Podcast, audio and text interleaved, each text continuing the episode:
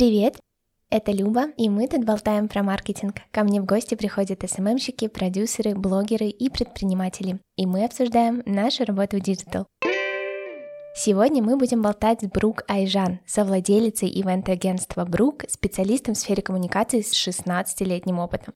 За последние полтора года агентству Брук удалось увеличить команду вдвое.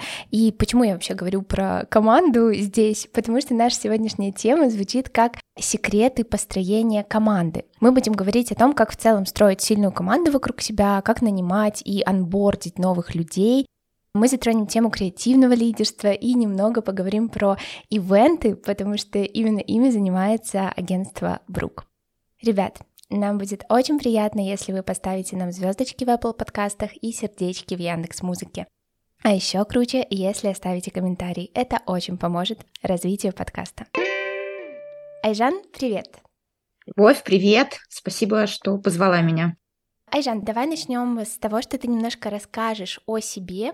Расскажи, пожалуйста, как ты вообще пришла в ивент-сферу, как ты стала экспертом в таком, я бы сказала, не банальном направлении, как построение команд. Веди нас немножко в курс дела. Ты знаешь, мой первый карьерный шаг, он совпал с первым шагом в ивент. Так получилось, что моя подработка, она началась с Майс-агентства. Майс – это сфера делового туризма, достаточно близкая ивент-сфере на том рынке, на котором мы сейчас работаем. И я работала хостес. Я работала хостес, раздавала аппараты для синхронного перевода. Был большой логистический форум, огромная толпа гостей столицы направляется к нашей стойке. Мы должны быстро выдать им этот переводчик, выбрав нужный им язык. Люди были из разных стран. И в обмен на переводчик мы забирали паспорта людей. Я Ого. не знаю, почему был такой неверный обмен, но, тем не менее, механика была построена именно таким образом. Пока мы все это делали, люди начинали выстраиваться в очереди, нервничали, что им нужно отдать такой драгоценный документ, и они опаздывали на свое выступление, которое планировали посетить. И в перерыве мы решили проанализировать с моими коллегами хостес, как можно улучшить нашу зону для того, чтобы она больше приносила комфорта и гостям, и нам. И мы внедрили какие-то легкие такие инструменты, чуть-чуть поменяли механику, и вот уже к следующей пленарной сессии зона заработала значительно лучше. И ты знаешь, этот опыт первичный, он на самом деле ответ на твой второй вопрос, каким образом я оказалась в результате во главе большого достаточно ивент-агентства. Именно там мне стало совершенно очевидно, что ивент может быть тем инструментом, который приводит хаос в порядок. И для многих мероприятий это креатив, это возможность поработать с большими корпорациями, это какие-то интересные задачи. Но для меня самое главное в ивенте – это вот как раз возможность из хаоса сделать порядок. Сейчас в агентстве Брук мы делаем 80 мероприятий в год. Это порядка двух мероприятий в неделю. Они же все еще готовятся месяцами, как ты понимаешь мы обладатели и финалисты профессиональных отраслевых премий. События года, БЕМа, Wow Awards вот недавно получили.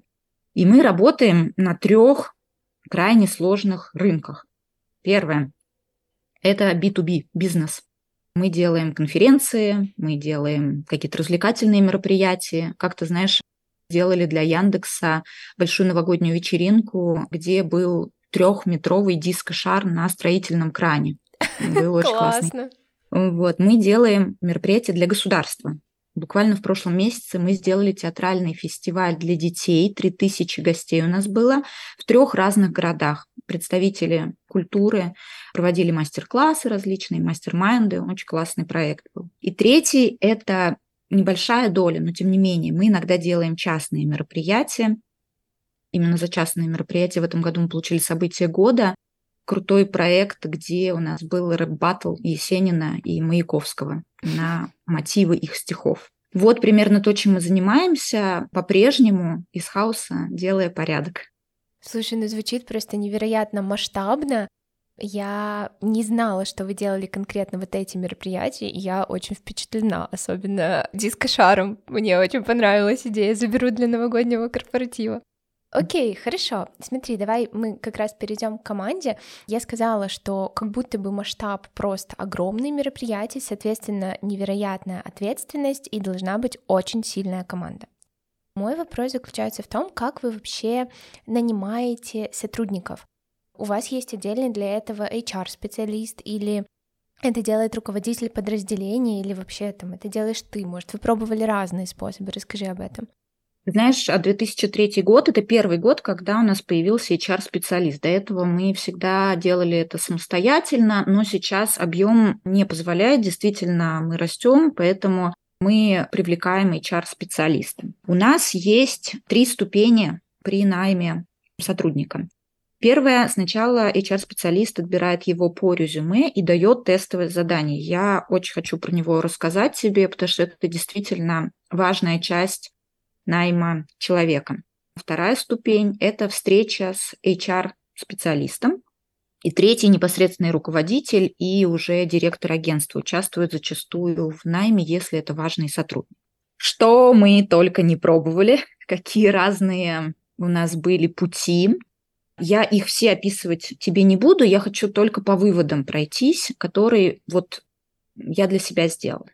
Ну, первое, про которое я уже упомянула, хочу разобрать поподробнее эту историю, это тестовые задания.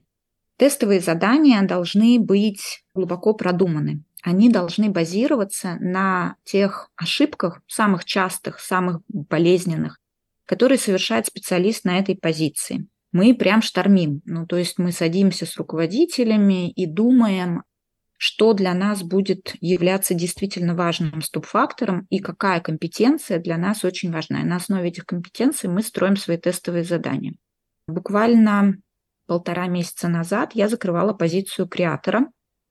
И ты знаешь, те специалисты, которые дошли до интервью со мной, все отмечали, что им было очень любопытно выполнять тестовое задание. Мы постарались дать на выбор разные кейсы, потому что в разных областях работаем, это не универсальные какие-то специалисты, все-таки хотелось понять, для какой сферы мы можем их привлекать. И людям действительно было интересно его выполнять. Оно напоминало челлендж, и это было классно. Любопытство правит миром. Второй важный вывод, который я для себя сделала, не обязательно иметь кандидату полностью синонимичный опыт. Вот во многих вакансиях других агентств я вижу опыт работы в большом агентстве не менее стольки-то лет и так далее. Вот я считаю, что для части позиций это не обязательно, а для другой части даже вредно. Попробую привести тебе пример. Для нашего агентства, у которого есть своя система и подход вообще к организации мероприятий, не так важно, какая система у вас была отработана в другом агентстве. Поэтому этот опыт не является таким принципиально важным. Мы зачастую с помощью онбординга потом немного перестраиваем эти процессы. Поэтому нам важно, чтобы у вас был опыт в ивенте в первую очередь, чтобы вы понимали, как работать с этим продуктом. Нам важно, чтобы у вас был опыт построения проектов. А вот будет он в агентстве, или будет он на стороне клиента, или будет он в смежной какой-то области, если честно, это чуть меньше важно. А если мы говорим о такой области, как креатив, вернемся к моему кейсу с креатором, так там вот я для себя поняла, что я вообще не хочу брать именно ивент-креаторов, потому что у меня есть амбиция в этом плане. Я хочу, чтобы мои презентации, предложения писали большие авторы, а рисовали большие художники. Поэтому я намеренно искала людей с а, чуть-чуть другой сферы, где-то из рекламы, где-то из сферы журналистики, например. И ты знаешь, мне действительно удалось закрыть позицию человеком, который властелин слова. Тебе не просто интересно читать его идею, тебе интересно каждое слово, которое он пишет. Настолько это мастерски делается. Поэтому не обязателен вот настолько однобокий опыт у человека. Можно смотреть из разных отраслей. Ну и третье, то, что для нас вообще очень важно, это процедура онбординга. Человек, который только к нам приходит, он должен влиться в нашу структуру, он должен понять наши правила, он должен выучить какие-то правила работы с документами, коммуникациями и так далее. У нас есть свой подход в агентстве, возможно, сегодня успеем затронуть эту историю. Поэтому онбординг очень важен. Не жалеть на него своего внимания как руководителя, мне кажется, принципиально важно. Угу. Примерно так строится у нас работа. Слушай, ну такое, как будто бы суперсложная система. А расскажи, сколько у вас человек в агентстве? Ты знаешь, у нас сейчас 15 человек, это те ребята, кто именно находится в штате. Но мы еще работаем с фрилансерами. Да, я про это спрошу. Подожди, пожалуйста. Давай вернемся к найму, потому что для меня вот эта тема очень актуальна, интересна. Я хочу поделиться тоже своим опытом. Я недавно искала ассистента, и очень сильно тоже заморочилась над тестовым заданием. Ты очень правильно сказала, что оно должно содержать основные моменты, на которых можно потом споткнуться. И я понимала, что часто я даю новые задачи, и если человек не готов с ними разбираться, то это как бы вот для меня полностью не подходит и минус. И у меня в тестовом было задание создать UTM-метку. Это вообще не ключевая компетенция, задача для ассистента, но я хотела проверить, будут ли люди, которые напишут мне, я не могу этого сделать, потому что не умею. Ну, потому что загуглить это, это минута, и сделать это очень просто. Вот, поэтому тут я прям очень поддерживаю твою позицию, это очень круто. Хорошо, смотри, вот вы наняли специалиста, Возможно, есть какие-то лайфхаки, как понять на начальных этапах, чтобы не тратить вот так много времени HR-специалисты, там потом директора на третьем этапе собеседования, что человек не подходит. То есть, может быть, есть какие-то красные флажочки, на которые было бы круто обратить внимание.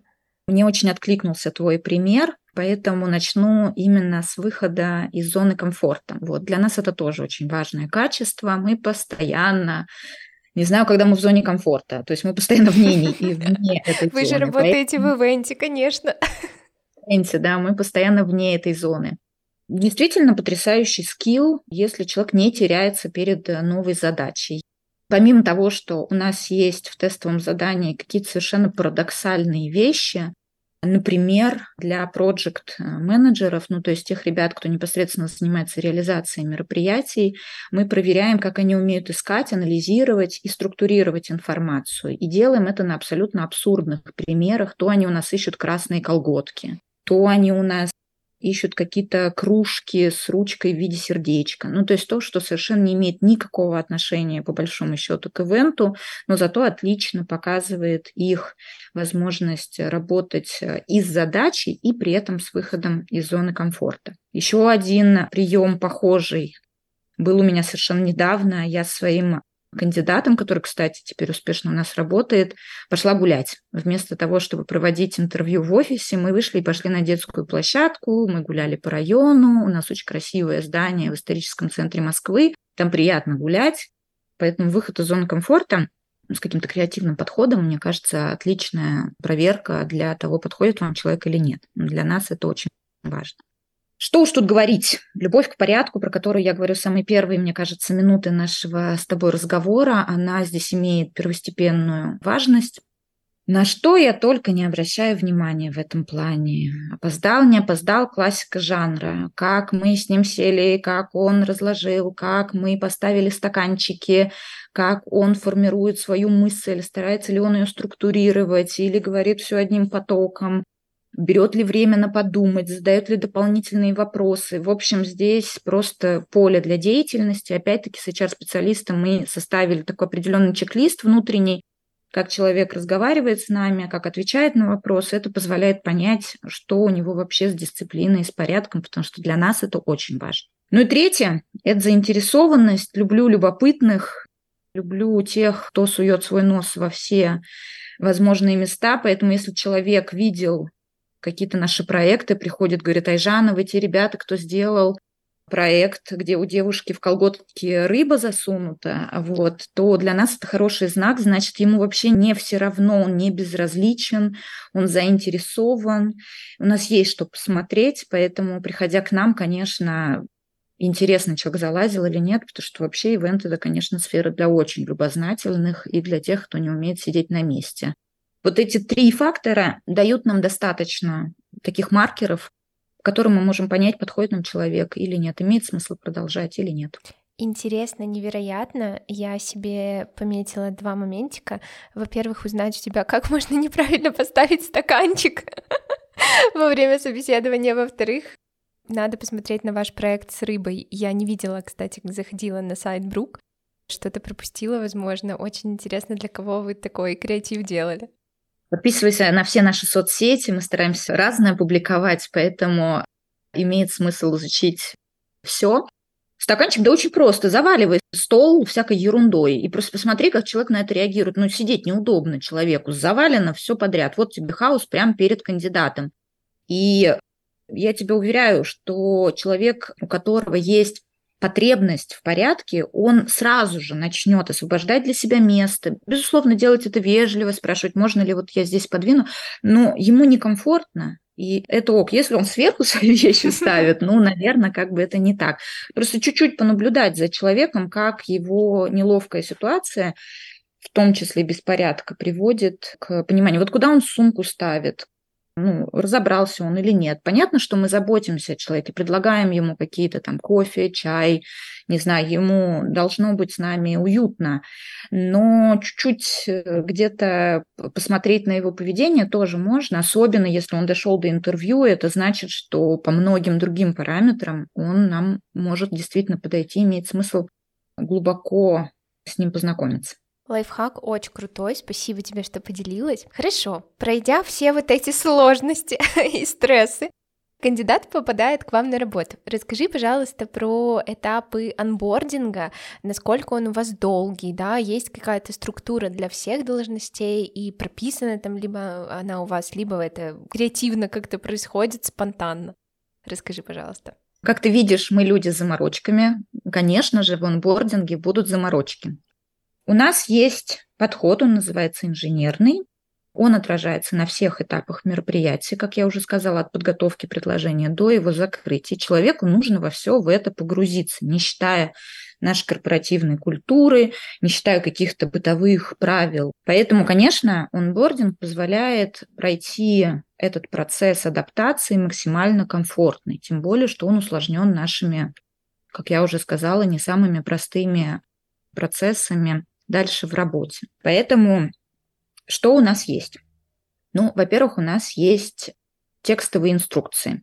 Они лежат в доступе. Они в основном касаются трех составляющих нашего подхода. Это документы, это коммуникации и это непосредственно люди, то есть построение команды. Далее у нас есть видеоинструкции, где мы с моим партнером по реализации записываем как пользоваться нашей экосистемой, потому что у нас есть экосистема, мы используем Яндекс от почты до видеосервисов, дисков и так далее. Мы все в этой во всей структуре работаем с календарями и так далее, и используем видеоинструкции. У нас есть серия встреч на разных этапах. То есть мы обычно встречаемся, очень общаемся в основном в самый первый день, по итогам первого рабочего дня. Общаемся через неделю, через месяц и через три месяца. У нас долгий достаточно период испытательный. Мы сразу это обозначаем, потому что от нас любовь не уходит. Начав с нами работать, имеет смысл пройти этот путь, потому что мы стараемся сделать так, чтобы был очень комфортный такой симбиоз, который длится действительно годами. И поэтому Через три месяца мы финально принимаем решение, насколько нам комфортно или нет работать, и эта серия встреч позволяет выявить какие-то шероховатости в течение работы. Но, как ты любишь, я припасла для тебя в кармашке какой-то интересный креативный приемчик, приемчик. Поэтому я надеюсь, тебе будет сейчас максимально интересно. Я недавно буквально попробовала этот прием на нашем корпоративе и готова поделиться с тобой этим подходом. Я придумала сравнить работу в нашем агентстве с каким-нибудь спортом. Ну и вообще провела опрос, какой спорт для вас ивент. Ну вот с чем бы вы его сравнили. Кто-то мне говорил, что это кардио. Бешеный ритм, сердце колотится. Я не знаю, насколько ты глубоко в теме, но у нас даже есть мемы про горящий велосипед и все в огне, и что-то там, и что-то там.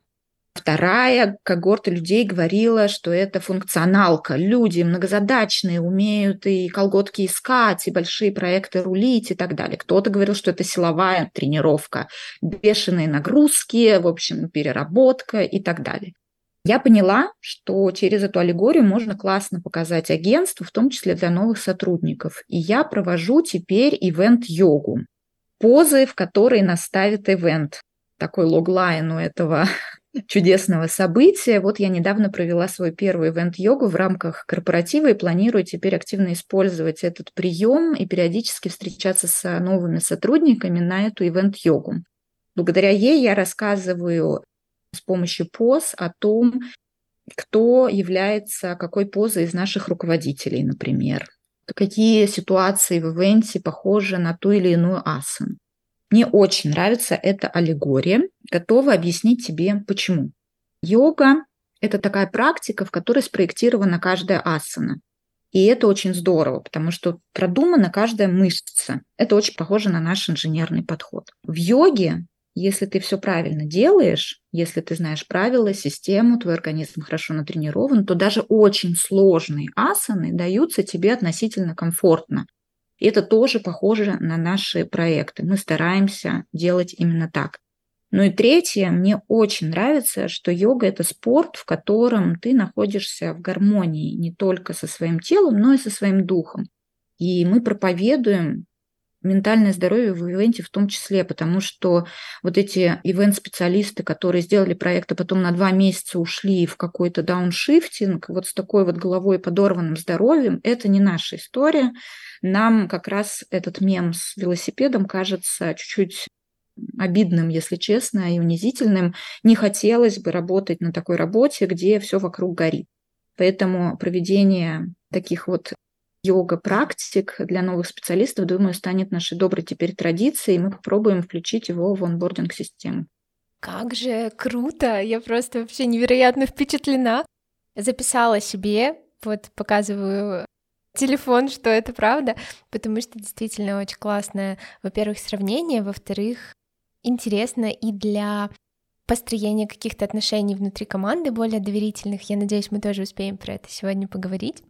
Очень круто, спасибо, что поделилась. Давай затронем тему, которая чуть-чуть уже пробегала у нас. Это состав вашей команды. Я знаю, что часть ваших сотрудников работает в штате, вот как ты и сказала, да, вас 15 человек но у вас очень много подрядчиков на фрилансе, потому что те проекты, которые ты описала, э, прямо они такие масштабные. Я думала, ты сейчас скажешь, да, там нас 150. Расскажи, пожалуйста, как вообще вы пришли к тому, что все-таки у вас будет основная команда маленькая в штате, и будет очень много подрядчиков, с какими, может быть, сложностями вы из-за этого сталкиваетесь, а какие ты видишь в этом, наоборот, плюсы? Давай начнем с того, как так получилось, да, что у нас действительно относительно небольшая команда в штате, ну, достаточно разветвленная команда фрилансеров. Что если я тебе скажу, что сначала у нас вообще не было никого в штате? Давай так. Вот, на самом деле, когда я стала управляющим партнером агентства, действительно, мы брали какие-то очень большие ивенты, и нам было совершенно жизненно необходимо с точки зрения бизнеса масштабироваться на этапе проекта, а потом сжиматься. Масштабироваться и сжиматься. Ну, никакая бизнес-модель со штатными сотрудниками абсолютно точно не выдержит такого, знаешь, это как похудение и опять набор веса. Ну, крайне сложно для организма, так и крайне сложно для бизнеса. Поэтому Сначала у нас было совсем прям маленькое количество специалистов и очень разветвленная такая команда фрилансеров. Постепенно мы начали уходить от этой системы. И сейчас гибридный формат, который мы используем, на самом деле используется во многих агентствах. Но давай разберемся, как этот баланс вообще строится, потому что он там есть. Перед нашей командой стоит две полярные задачи. С одной стороны, нам необходимо обеспечить общий высокий уровень качества проектов, причем на всех трех этапах – подготовка, реализация, закрытие. При этом нам необходимо обеспечить индивидуальный подход к каждому клиенту. Вот государственный заказчик и частный заказчик с точки зрения ивента это как две разные вселенные.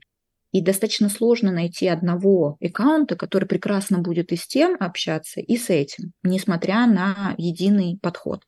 Поэтому мы разделили команду на две части и стараемся балансировать примерно следующим образом.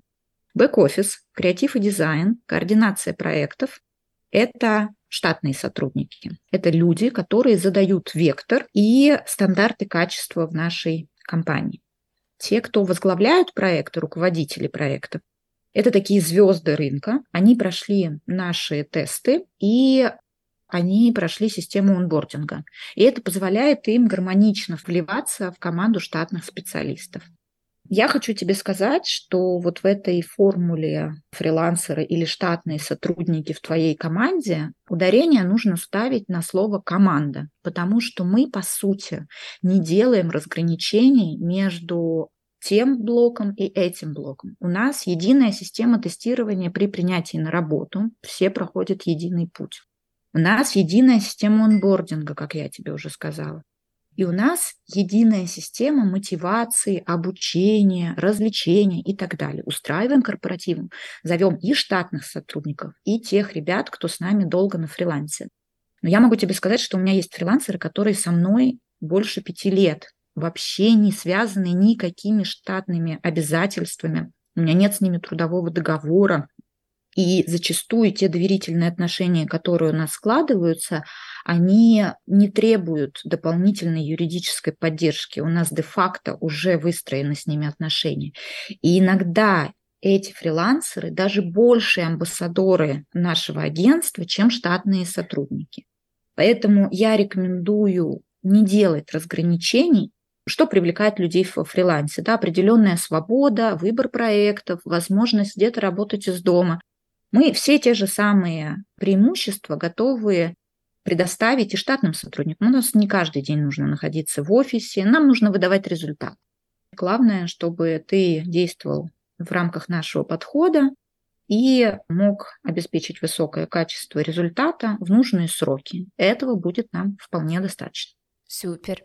А расскажи, Какие у вас в команде действуют вообще системы мотивации? Какие вы пробовали? Может быть, у тебя есть плохие примеры? Я вообще очень обожаю спрашивать про плохие примеры, потому что это самое интересное. Вот, может, вы что-то пробовали, и ты понимаешь, что это ужасно сработало? Я могу тебе сказать, во-первых, наше правило. Мотивация должна строиться от сотрудника, а не от руководителя. Странно, если меня мотивирует одно, моих сотрудников мотивирует другое, и я проповедую только свою систему мотивации. Ну, из классики жанра. У нас есть мотивация с помощью процента от проекта. Мне кажется, это почти у всех ивент-агентств есть, уже давным-давно все это разработано. Они могут отличаться, но глобально все плюс-минус одно и то же. Есть мотивация человеческое, скажем так, да, у нас я люблю применять прием глубинного слушания. И это достаточно известный прием для руководителей. В последнее время он все более и более актуален. Ну, как ты себе рисуешь любого ивент-специалиста? Это действительно как человек многозадачный, человек, который работает достаточно в жестких сроках, человек, который работает в стрессе, потому что мероприятие – это час X, люди проявляются очень по-разному. А если, не дай бог, что-то идет не так, то здесь просто у тебя можно новые мертвые души Гоголя написать. Мне кажется, такая огромная палитра характеров присутствует в ивенте. Поэтому для ребят очень важно участие со стороны руководителя. Это, мне кажется, лучшая мотивация. Давай разберем, что я подразумеваю под этим глубинным слушанием, чтобы было понятно, как мы работаем с этим приемом. Я стараюсь выделить самое важное, что хочет мне сказать человек. Зачастую это не проговаривается словами. Если ты сел поговорить со своим сотрудником, например, в серии встреч, да, ты чувствуешь какой-то напряг, перегруз. Мне кажется, что у любого руководителя постепенно развивается этот навык, это чутье. Я прям очень остро чувствую, если с моей командой что-то не так. Соответственно, услышать то, что не озвучено, то, что между строк, это уже большой-большой шаг навстречу друг другу для того, чтобы человека замотивировать, идти дальше вместе, снова поднять его жизненный тонус, заинтересованность. Я обращаю внимание на то, что говорится и как говорится тональности, жесты, пытаюсь уловить состояние собеседника. Очень-очень важно рефлексировать именно состояние. Я стараюсь брать паузы и прошу собеседника, свою команду тоже их брать. Не надо выпаливать сразу. Давай поговорим, возьми паузу, либо прям в процессе разговора, либо давай отложим этот разговор. В паузе нет ничего плохого. Наоборот, материал еще раз, твои эмоции уляжутся, ты можешь снова вернуться ко мне с более обдуманной информацией. Я очень люблю спрашивать. Хочу знать мнение, хочу знать то, что человек думает, как он проговаривает свои ощущения. Прошу его прям назвать эти ощущения, чтобы мне было понятнее, я могла разобраться в вопросе. И я стараюсь дать самое ценное, что у меня есть, это свое внимание. Убираю нафиг телефон, стараюсь погрузиться в свою команду, услышать человека для того, чтобы он действительно прочувствовал, что я дарю ему сейчас свое время в благодарность за то, что он мне дарит свое. Я не знаю лучшей мотивации, чем участие руководителя в каждом твоем ну, таком пограничном состоянии. Вот прям в периоды кризисов каких-то это, наверное, самое важное, что мы можем дать своей команде. Я поделюсь еще своим таким небольшим лайфхаком. Я как-то покупала недавно консультацию у очень крутого руководителя, на которого я равняюсь, потому что я чувствовала, что я как будто бы не понимаю, чего хочет моя команда. Мне бы очень хотелось быть клевым руководителем, но я не понимала, как. И мне порекомендовали проводить вот то, про что ты говоришь, наверное, вот эти разговорчики, да, но мы назвали это диагностическими созвонами, и я взяла за правило раз в пару месяцев действительно созваниваться с каждым человеком из своей команды и напрямую спрашивать очень много вопросов, на которые ну, обычно как будто бы нельзя ответить честно, но когда это разговор один на один, как ты правильно сказала и заметила, да, ты чувствуешь, даже если это не произнесено, это все равно подразумевается. И там есть очень крутой вопрос, что тебя мотивирует. И я, когда спрашивала у своей команды, честно, я была в таком шоке от ответов, потому что кого-то мотивируют деньги, и это супер, это понятно. кого-то мотивируют должности. То есть в целом с этим тоже же можно работать. Очень круто руководителю об этом знать. Поэтому, да, кто нас слушает, берите обязательно на заметку такой крутой лайфхак. Я хочу еще тебе рассказать один крючок, на который я редко, но использую. Это тоже про креативный подход. Ты знаешь, я иногда со своими сотрудниками могу поспорить на что-нибудь. Чаще всего я спорю на хинкале. Значит, если мы, так, не знаю, выигрываем тендер, то с меня дюжина хинкали. Еще часто я спорю на поход в какой-то спа или в баню. И тоже активно использую. Такой чуть-чуть, э, кажется, низвенный приемчик, но на деле мы ребята азартные, мы постоянно участвуем в тендерных соревнованиях, поэтому усилить выигрыш какой-то дополнительной вот такой вот забавной мотивацией может быть очень приятно. И ты знаешь, это даже позволяет немножко, если что, вдруг сгладить ощущение опустошенности после проигрыша. Если вдруг ты проиграл, всегда можно сказать, плевать, все равно привезу дижу на хинкали. И это будет действительно очень классно и воодушевлять команду на следующий тендер, а не опускать руки и идти вперед. Давай перейдем с тобой уже к следующей нашей такой подтеме. Я знаю, что ваше агентство очень сильно выросло в сложный период, когда все падали, скажем так, вы смогли воспрять. Расскажи, как так вышло? Какие вообще есть секреты, фишки роста в кризис, в сложные периоды? У нас сейчас время такое турбулентное, что в целом эти кризисы, они не заканчиваются. И я действительно вижу, что часть бизнесов опускают руки и очень сильно уходят куда-то, да, там вниз, а часть бизнесов растет. Расскажи, как у вас это получилось? Да, ты права. Сейчас турбулентный период, он продолжается, он продолжается долгих три года. Вот, э, мне кажется, уже мы начали забывать, что это такое стабильность и какие-то понятные правила игры, они постоянно меняются. Что позволило нам, ну, действительно со знаком плюс пока идти? Во-первых, феномен последних двух лет – это то, что освобождаются добровольно доли рынка люди уходят с рынка, возможно, как раз потому, что они опускают руки, они куда-то переезжают, они пытаются завоевать другие рынки, это занимает колоссальное количество внимания. У нас есть пример выхода на международный рынок, ну, это очень сложный этап. Я честно, с восхищением смотрю на те бизнесы, которым это удается, но я знаю, что это может отрицательно сказываться на их внимании на российском рынке. Либо они намеренно не работают здесь или меньше работают, ну, либо так у них получилось. Они пока занимались международным проектом, тут Россия проседает у них. Поэтому мы, конечно, забираем эти доли рынка, что уж тут греха таить. Достаточно было просто чуть-чуть толкнуть наших клиентов и сказать, ребят, у вас там ничего не освободилось. Они такие, да, кстати, вот же и прекрасный способ.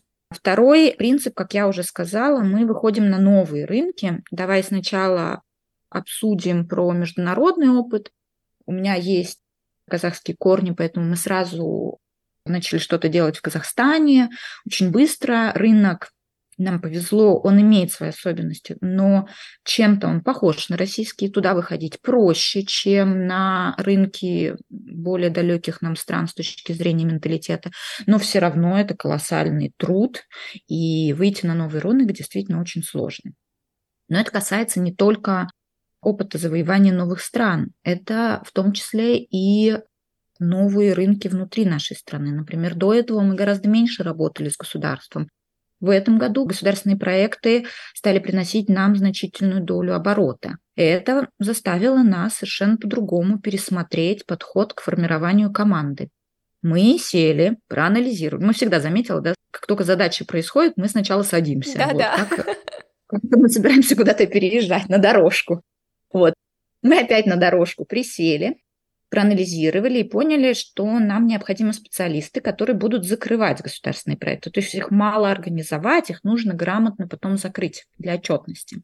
И у нас была возможность попробовать интересный подход к построению команды. Мы взяли три проекта, которые мы вели для государства, и поставили на отчетность разных людей. Мы не знали точно, кого нужно поставить, но не было у нас такого опыта. На одно закрытие мы поставили юриста, на другое специалиста по делу производства, и третьего специалиста с агентским опытом в похожей сфере. Вот здесь конкретно агентский опыт прекрасно пригодился. Именно эта ставка выстрелила именно с этим человеком. Мы быстрее закрыли государственный проект и теперь используем именно этот подход. То есть э, привлекаем этого специалиста.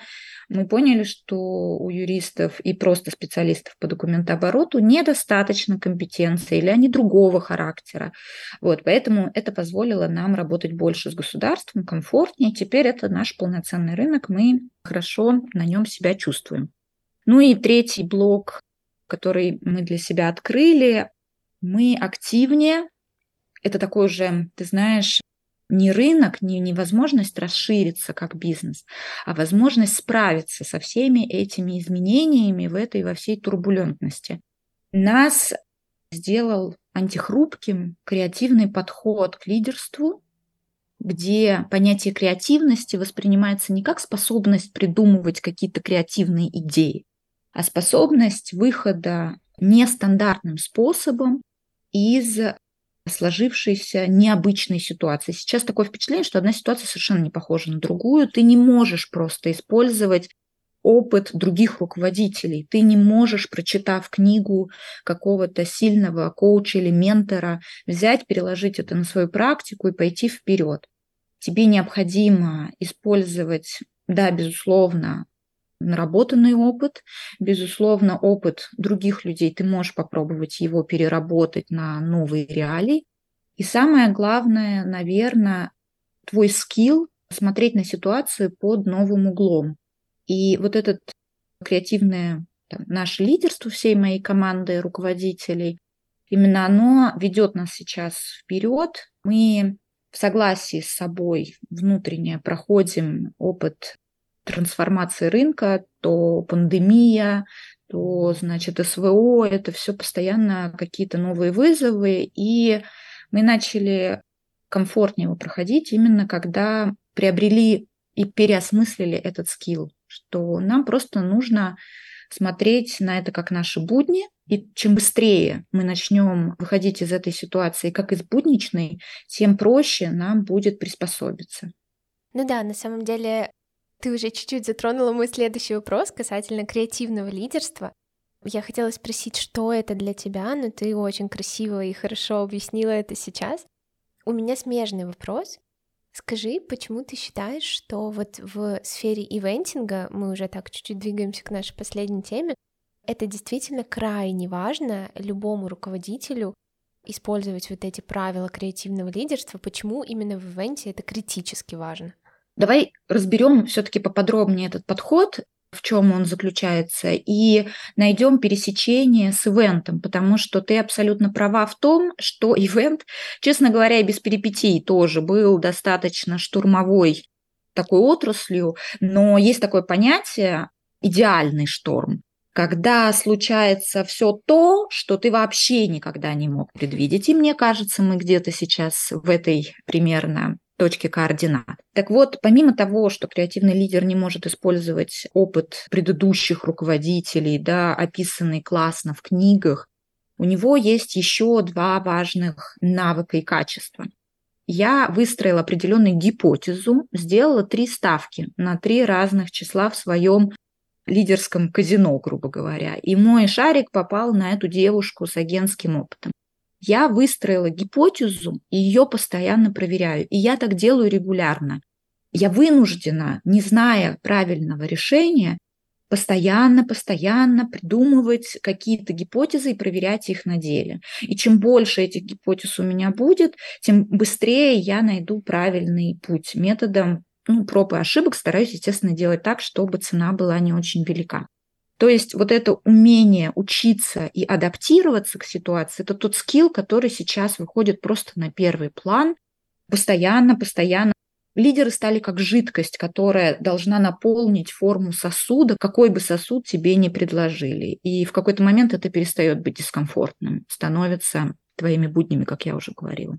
Я хочу тебе сказать, что мы агентство с достаточно большой историей, где-то я перенимала опыт предыдущих руководителей, и для себя отмечаю, что не работают больше старые правила в мотивации. Пример с Хинкали на самом деле достаточно серьезные, с глубинным слушанием тоже, потому что это какие-то новые приемчики, которые ты внедряешь в свою работу. Обрати внимание, что не работает больше не только мотивация, но и не работают старые подходы к субординации, например, тоже тавизм очевидный. Новые какие-то личные границы, абсолютно точно мы по-другому себя ведем в победах и проигрышах, по-другому к ним относимся. И обрати внимание, что совершенно по-другому стали руководители себя вести и при потрясающей синергии со своей командой, и в конфликтных ситуациях тоже совершенно разные скиллы. Поэтому здесь вот навык творчески мыслить, выходить за рамки сложившихся уже компетенций, устоявшихся взглядов, каких-то традиций, это ровно то, что сейчас отличает лидеров которые способны вести свою компанию вперед. Я хотела для тебя суммировать, ты знаешь, те навыки, которые мне как руководителю помогают. Я стараюсь быть сейчас максимально открытой, говорить как есть, не лукавить, не пытаться строить из себя большого босса, как есть. И пытаюсь пропагандировать это своим сотрудникам. Вот открытость нас сильно сближает, делает сильнее даже в период очень тяжелых переживаний. Последний пункт – это самое сложное. Я как лидер стараюсь быть человечной. Я пытаюсь не только с пониманием относиться к своей команде, но и с пониманием относиться к самой себе. И если вдруг мне очень сложно, и я совершаю какую-то ошибку управленческую, я позволяю себе ее совершить. Вот. Наверняка среди предпринимателей, которые тебя слушают, есть те же самые отличницы, как и я, которые постоянно ты сама прекрасна. Вообще любовь. Добро пожаловать в клуб педантов, самых строгих своих оценщиков, жюри, тяжелейший груз, вот, с которым я последнее время стараюсь находиться в балансе, потому что это очень сильно выматывает. Я как руководитель становлюсь несостоятельной, ну, не получается делиться. И лучше пусть я совершу ошибку, пусть я неправильно отреагирую, ничего страшного. Главное потом объяснить, почему так произошло, проговорить это, но точно-точно позволить. Не оставляю себе, не кладу в свою сумочку, сразу выкладываю на стол все карты. Слушай, ну, на самом деле очень классные рекомендации. Такие, с одной стороны, простые, но с другой стороны, боже мой, да никто ими же не пользуется. Почему все самое важное лежит на поверхности? Окей, у меня остался последний вопрос к тебе. Этот вопрос касается еще одного такого термина, который ты несколько раз использовала в этом подкасте. Он про инженерный подход к работе команды. Поясни, пожалуйста, что это для тебя, как ты это применяешь в работе со своей командой, и для всех ли ниш такой подход подходит? Смотри, у нас есть действительно инженерный подход. Мы считаем, что ивент – это только на 50% сфера креативная, невероятно творческая. На вторые 50% это что-то типа сложного механизма, какой-то high-end техники, у которой есть своя инструкция и правила использования этой техники. Так вот, Наш инженерный подход, он состоит из трех основных составляющих. Это документы, это люди и это коммуникации.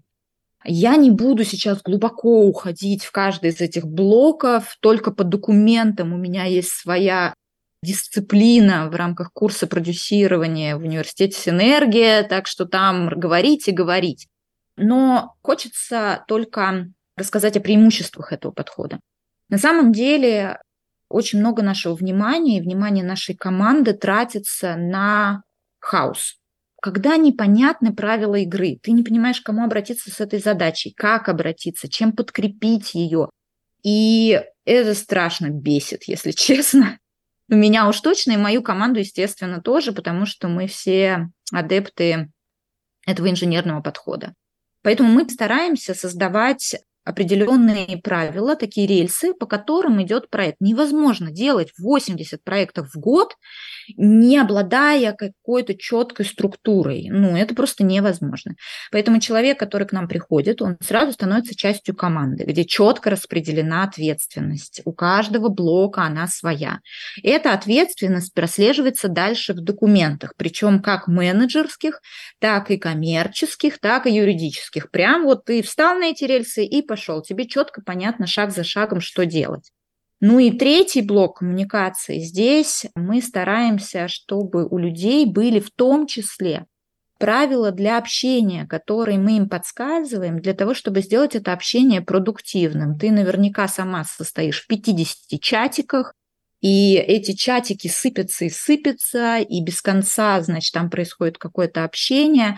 Я тебе хочу сказать, что мы со своей педантичностью залезли во все. В названии чатиков у нас есть правила, которые позволяют людям комфортнее разбираться в потоке этих чатов.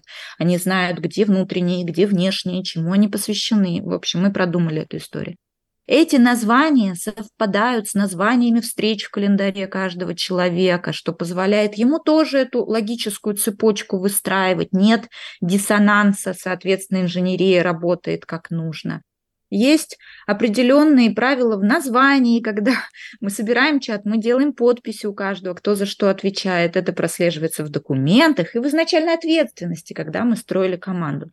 То есть это такие ниточки, которые тебе как члену команды позволяют комфортно существовать в этом процессе. И если ты меня спросишь, вернусь к твоему вопросу про мотивацию, так вот, вот этот порядок, где ты четко знаешь, в какой системе координат ты находишь, этот процесс не мешает. Это не бюрократия, нельзя путать. А это процесс, который тебе, наоборот, помогает жить в очень сложном процессе, еще и тут и клиент, а тут и подрядчик, а тут и сроки, то тебе на самом деле в порядке жить гораздо комфортнее. И инженерный подход обеспечивает этот порядок каждому члену команды на разных этапах подготовки проекта. Очень круто. Осталось это все организовать правильно. Ну, то, что вы заморачиваетесь в плане совпадения, названия чатика и встреч в календаре, это прям сильно. Ну, поэтому, собственно, у вас и получилось так вырасти, и у вас в делах порядок. Это вызывает очень большое уважение. Класс. Айжан, спасибо тебе огромное за этот подкаст. Я на самом деле Знала, что будет много пользы, я понимала, что очень многое для себя возьму, но не ожидала, что настолько. Я уверена, что тем, кто нас послушал, у них исписаны либо заметки, либо тетрадки, потому что действительно очень много вещей, которые можно взять и применить здесь и сейчас, чтобы сделать работу комфортнее. Причем неважно, руководитель ты или специалист. Даже для фрилансеров вот была польза в плане того, с какой командой круто работать которая воспринимает тебя, да, как полноценного специалиста, который работает в штате, то есть что между вами может не быть разницы, это действительно очень круто. Я благодарю тебя еще раз и благодарю вас, что вы дослушали до конца. Встретимся совсем скоро в новом выпуске. thank